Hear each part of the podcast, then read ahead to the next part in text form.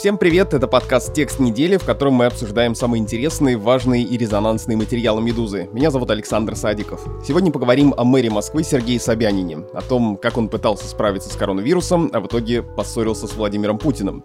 Специальные корреспонденты «Медузы» Андрей Перцев, Фарида Рустамова и Анастасия Якорева выяснили, как мэрия работала во время пандемии, кто и какие решения принимал, и почему, и как все это отразилось на имидже Собянина.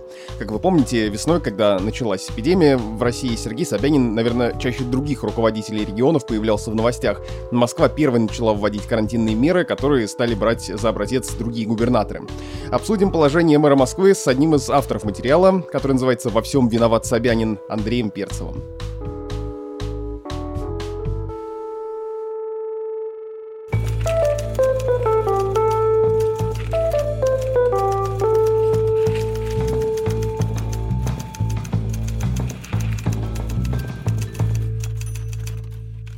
Андрей, привет. Привет. В марте Собянин не только фактически возглавил борьбу с эпидемией, э, там, первым вводил ограничения, да, но и формально он руководил рабочей группой Госсовета и стал заместителем премьера Мишустина в Координационном совете по борьбе с ковидом. Как вообще вот эти структуры, рабочая группа Госсовета и этот Координационный совет друг с другом соотносятся, чьи решения на что влияли и почему в итоге Собянин стал главным по коронавирусу? Ну, можно сказать, что это структуры параллельные, да, в каком-то смысле. То есть они друг другу не подчинены. То есть э, Госсовет это президентская структура, и рабочая группа при нем, да, соответственно, тоже президентская. Правительственный координационный совет, да, это правительственная структура, как понятно из названия. То есть формально они друг на друга не влияли, да. Рабочая группа Собянинская это скорее такой, ну, совещательно-рекомендательный, что ли, орган, да где губернаторы делились опытом, кто что сделал, да, в основном в Москве это делалось, что брать за образец. Правительственное все-таки это деньги, да, э, это меры какие-то, ну, типа вот рекомендации Роспотребнадзора, да, это, ну, более как бы статусная вещь. Но Собянин именно как бы в медийном плане, да, стал таким главным по коронавирусу, потому что Москва начинала вводить вот эти меры, потому что э, первые зараженные стали появляться в столице. Ну и, соответственно, их стали брать за образец другие. Да? То есть, кто начал первый, да, того и берут за образец, скажем так. Уже тогда, да, э, как бы стали Собянина немножко как бы приостанавливать, да, то есть даже Песков объяснял, что главный все равно Мишустин, да, вот Собянин зам, да, правительственный совет важнее рабочей группы, тогда это уже тоже объясняли. Смотри, получается, что это все равно были две какие-то конкурирующие организации. С одной стороны, у нас э, была позиция, что мы отдали все на откуп регионам, они сами решают, да, как они борются с э, коронавирусом, они принимают какие-то меры на региональном уровне. Никогда, мне кажется, вообще такой свободы регионам в принятии решений до этого момента не давали, вот уже давно такого не было. И при этом есть все равно какая-то правительственная структура, которая тоже должна что-то контролировать. Ну, в, в каком-то смысле да, в каком-то смысле нет. То есть это, конечно, конкуренция скорее в публичном поле, да, ну и за внимание президента, да, то есть понятно, что Путину хотелось, э, чтобы Россия хорошо себя показала да, в борьбе с вирусом да, на мировой арене. То есть у меня вообще есть теория, да, что как бы вся вот наша российская борьба с вирусом это в основном как бы вот такая экспортная модель, да, не на внутреннюю аудиторию. То есть э, большое количество тестов, и на этом фоне выявляется много заболевших, соответственно, смертность зафиксированная, да, которая так бы была зафиксирована, уже выглядит как бы достаточно низкой, да. Президент любит экспортные проекты вот такие вот, да, что под мудрым руководством Путина Россия так вот себя показала. Соответственно, ну, как бы вот за его внимание тоже шла конкуренция и в медийном поле. Но так ведь версия, которую ты сейчас изложил, она ведь и на внутренний рынок тоже хорошо работает. Давайте мы побыстрее ударными темпами победим коронавирус и скорее пойдем голосовать за поправки. Тут надо понимать, как все э, колебалось, да. С одной стороны, Кремлю, да, Путину хочется себя показать на мировой арене как эффективного борца с коронавирусом, да, это понятно. С другой стороны, оказалось, что чего-то борьба-то затягивается, да, народ, значит, сидит без работы, экономическое положение ухудшается, а главное, оно ухудшается у самих людей. Да, они сидят без денег. Вот, соответственно, поэтому, чтобы народ совсем не отвязался, конечно же, э, Путин начал двигаться уже в обратном направлении. Да, давайте скорее чего-то делать. Да, с одной стороны, хочется как бы быть на высоте в борьбе с коронавирусом, с другой стороны, э, не хочется терять популярность э, у людей, вот этот вот остаток рейтинга, потому что, ну, во-первых, многие россияне как бы не верят в коронавирус, да, все равно такое есть. Либо верят, но считают не очень опасным, да, и более как бы страшным для них выглядит безработица, да, отсутствие доходов, вот это все. То есть этого Путину, конечно, потом тоже не хотел. В общем, понятно, да, надо победить везде. Но давай вернемся к Собянину, собственно, он в центре внимания в нашем сегодняшнем разговоре. Вот источник в вашем тексте говорит, что Собянин хотел вводить очень жесткий карантин в Москве поначалу. Что он планировал, почему в итоге Москва по этому самому жесткому сценарию не пошла. Хотя ограничения были все-таки серьезные, да, если борьбу э, с коронавирусом федеральной власти отдали в основном регионам, почему Собянин, например, не стал останавливать метро, были ли у него такие полномочия, или были, но он не захотел это сделать? Об этом писали ведомости, во всяком случае, тоже, да, что готовится закрытие метро, комендантский час, введение войск, то есть такие желания у него были, но до вот этой точки он не пошел. И Тут как бы важно понимать, да, насколько вот перед нами положительный герой. Мы этого не можем сказать, потому что пока никто не знает, да, насколько эффективны меры, потому что вот буквально там сегодня, да, я прочитал текст Дмитрия Кузнеца, карантин жесткий, как бы помогает он или нет, да, уже возникают к этому вопросы. То есть у Собянина была некая уверенность, что это нужно, да, но вот до какой степени, да, я думаю, что, конечно, это уже в самой мэрии решали, что перекрывать, что не перекрывать, да, там закрывать город. Возможно, как бы в Кремле э, каким-то образом, ну, там, а может не будете, да, там, может не надо так вот слишком перегибать, да, но все равно это жесткое решение, да, и я думаю, что Собянин на него просто не пошел.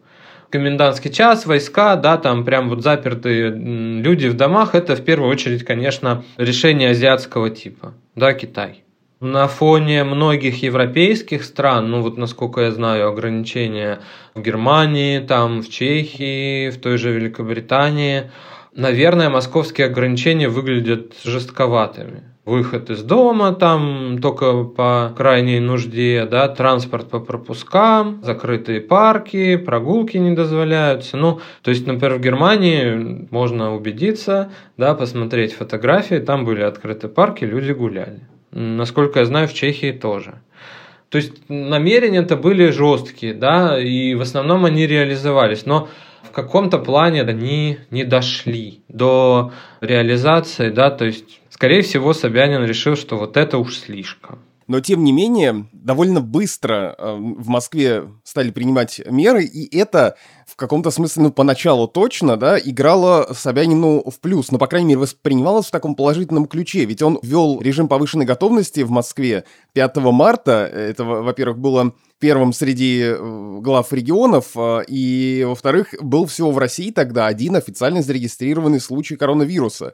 При этом, получается, раз он уже э, начал вводить э, такие ограничения, московские власти предполагали, что ситуация может повернуться очень плохо. Да, поэтому их и вводили. Надо понимать, что тогда, да, вообще во всем мире, я думаю, очень опасались итальяно-испанского сценария, да, и действовали жестко. Наверное, сейчас будут как бы задаваться вопросы, а почему там вот, вот так получилось, да, вот почему там такая смертность, почему там такая заражаемость. Тогда этих вопросов никто не задавал.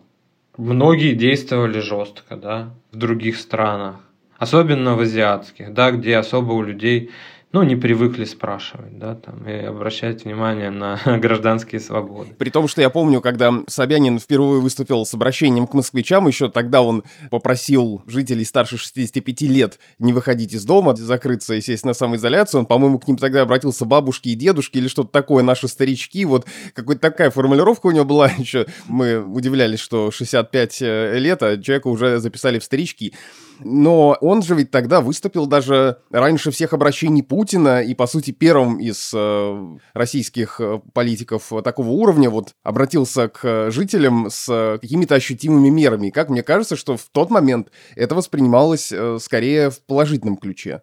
В тот момент это воспринималось в положительном ключе, да, потому что, опять же, возвращаемся к Бергамо, к этим картинам с армейскими грузовиками, с гробами, переполненные крематории, в Мадриде там стадион под госпиталь отвели, да, как страшно, да, страшно. Мы этого не хотим, поэтому люди как бы принимали ограничения сначала, э, ну, нормально, да, и если смотреть, например, э, рейтинг Собянина вырос по России, да, они смотрят, во, он что-то делает, значит, мы не умрем, да, то есть вот этот страх был.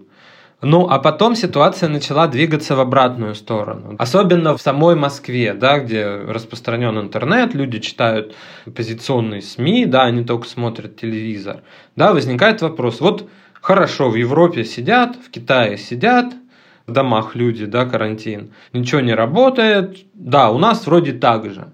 Но оказывается, что у нас не совсем так же, да, потому что в Европе и даже в Азии выплачивались достаточно серьезные суммы людям, да, и серьезные суммы выделялись на поддержку бизнеса. Что мы видим в Москве? Ну вот, дали пенсионерам за хорошее поведение там 4 тысячи, да, одну часть дали, другую, наверное, еще не дали.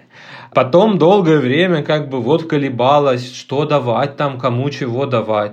Дали какие-то по сравнению с зарплатами небольшие суммы. Про бизнес, ну, извините, да. То есть это как бы не выделение денег, да, это какие-то отложенные кредиты, там еще что-то.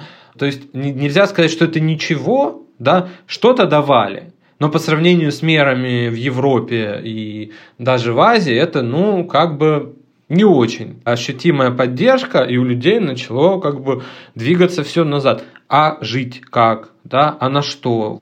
То есть закрыть-то ты нас смог. Да, спасибо тебе большое. Но как же нам выживать? Вот это большой вопрос для людей.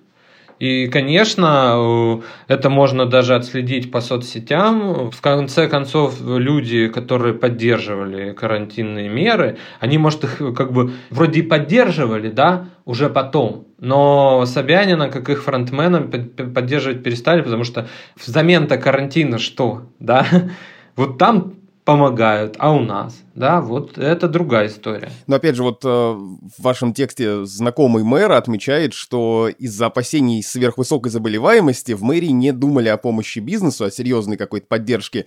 И вот у вас там цитата, если бы 50 тысяч умерло, никто бы про ваш малый бизнес и не вспоминал. То есть все опасались каких-то больших человеческих жертв, и поэтому а про экономику подумаем потом, может быть, а когда больших жертв, к счастью, не случилось, но и про экономику все равно тоже толком и не вспомнили.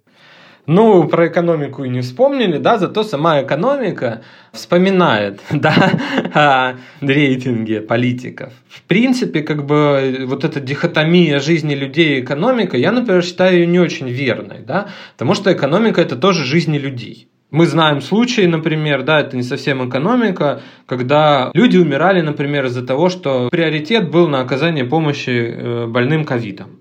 Да, это не секрет тоже. Это можно почитать. Там в Уфе умер парень.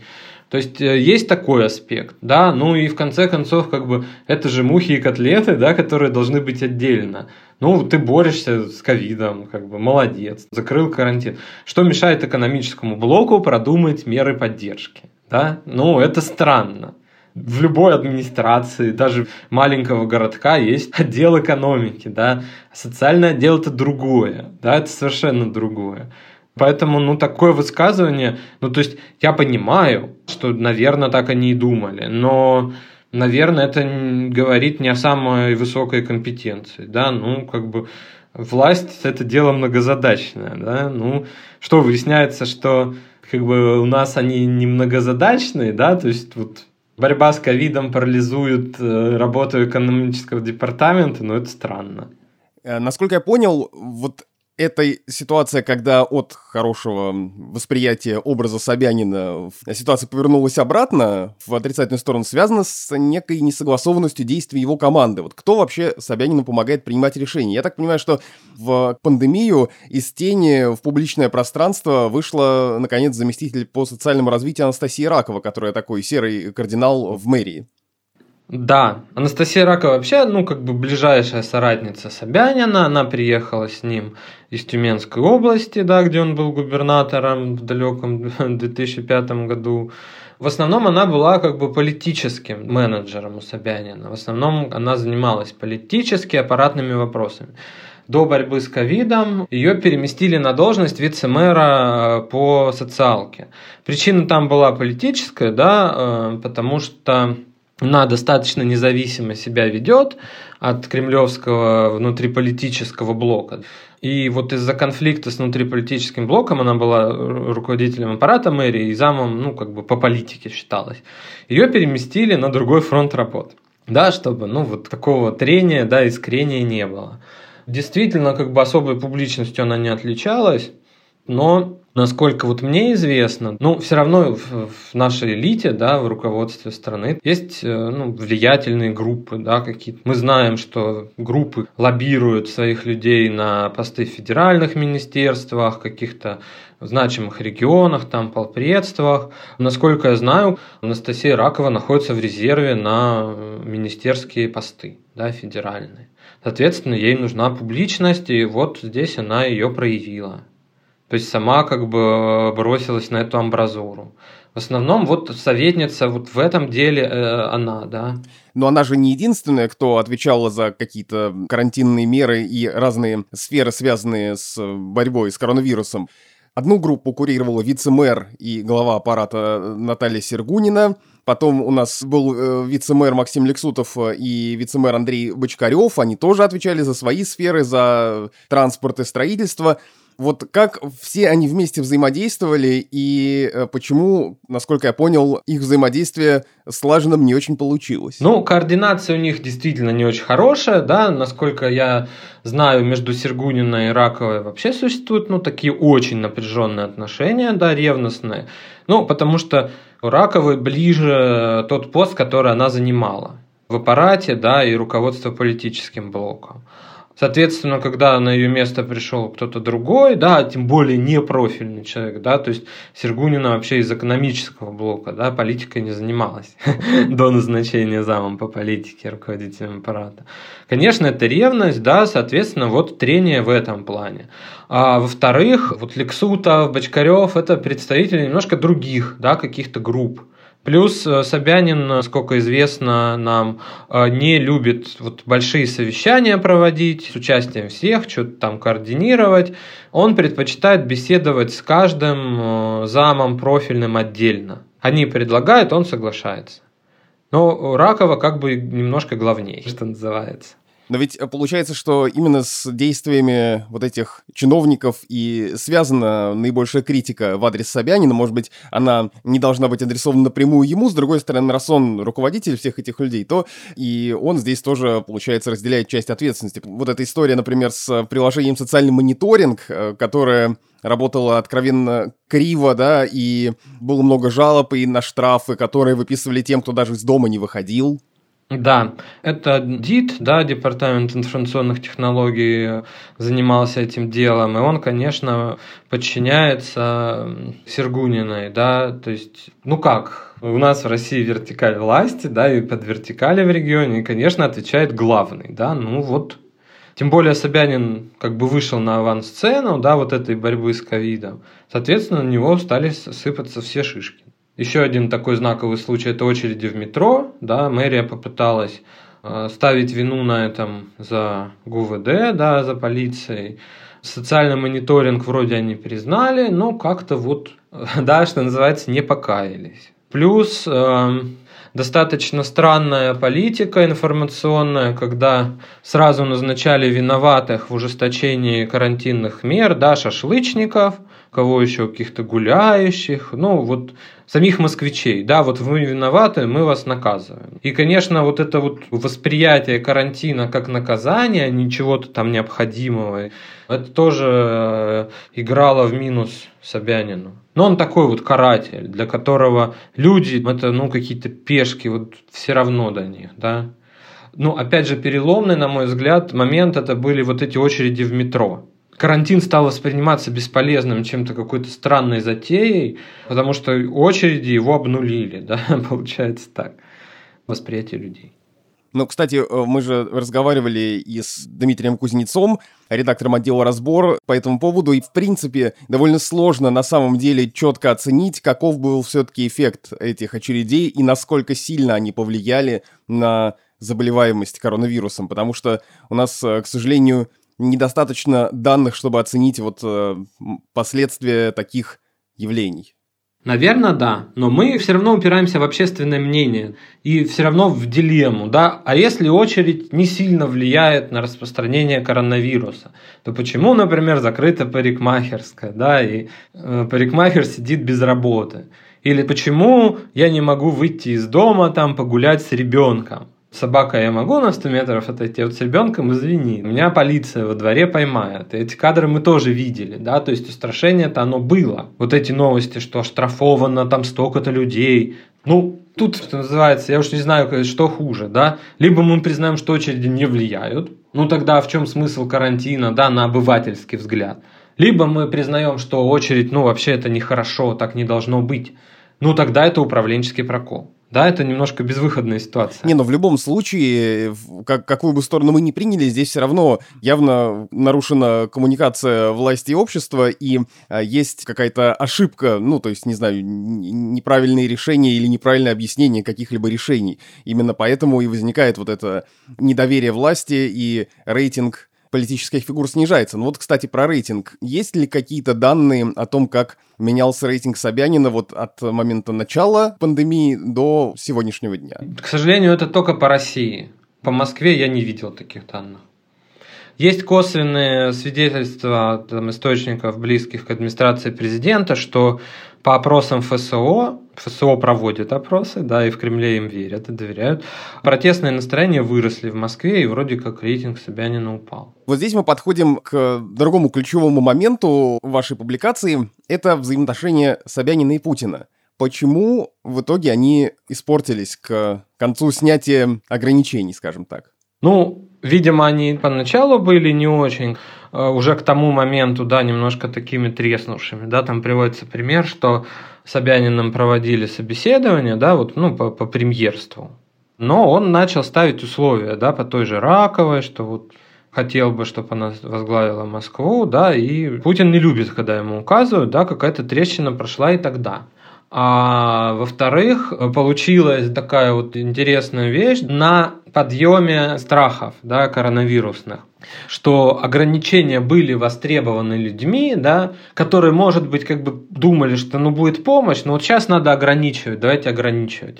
И на этот момент, пока люди не разобрались да, во всем, Собянин как бы начал приковывать к себе общественное внимание, да, и вот федеральные рейтинги у него начали расти, да, он начал появляться вот на радарах опросных.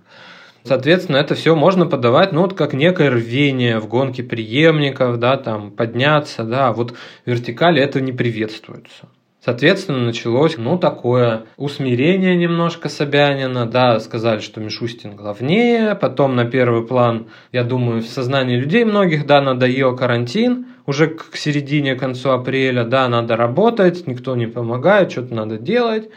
И в правительстве, соответственно, и Кремле возникли соответствующие настроения. Да, Собянин стал восприниматься как некая помеха. Именно как помеха или как угроза? Ну, наверное, как помеха все-таки. Поговори там с москвичами, да, с теми, кто живет в Москве. Под конец ограничения начали восприниматься, ну, резко негативно, да ну почему же нельзя выйти там просто погулять? То есть все это начало восприниматься избыточным, как какая-то страсть, вот не очень рациональная к закрытию мэра, да, что они делают, почему, да, э, какая тут угроза-то? Угроза кому? Ну, в смысле, рейтингу Путина? Ну, в каком-то смысле да, потому что Собянин поставлен Путиным, там, вот, это вертикаль власти, да, это снизу вверх все идет, и от Собянина на Путина. Ну, угроза, ну, не знаю, наверное, нет. Как угроза, наверное, в рамках вот этих всех и внутриэлитных игр, скорее всего, стали подавать это вот когда э, спрос на ограничения был. Как помеха э, уже начали подавать, когда, во-первых, спрос на это ушел, да, ну как-то жить надо же, да, вот вы не помогаете, ну хоть отпустите, да,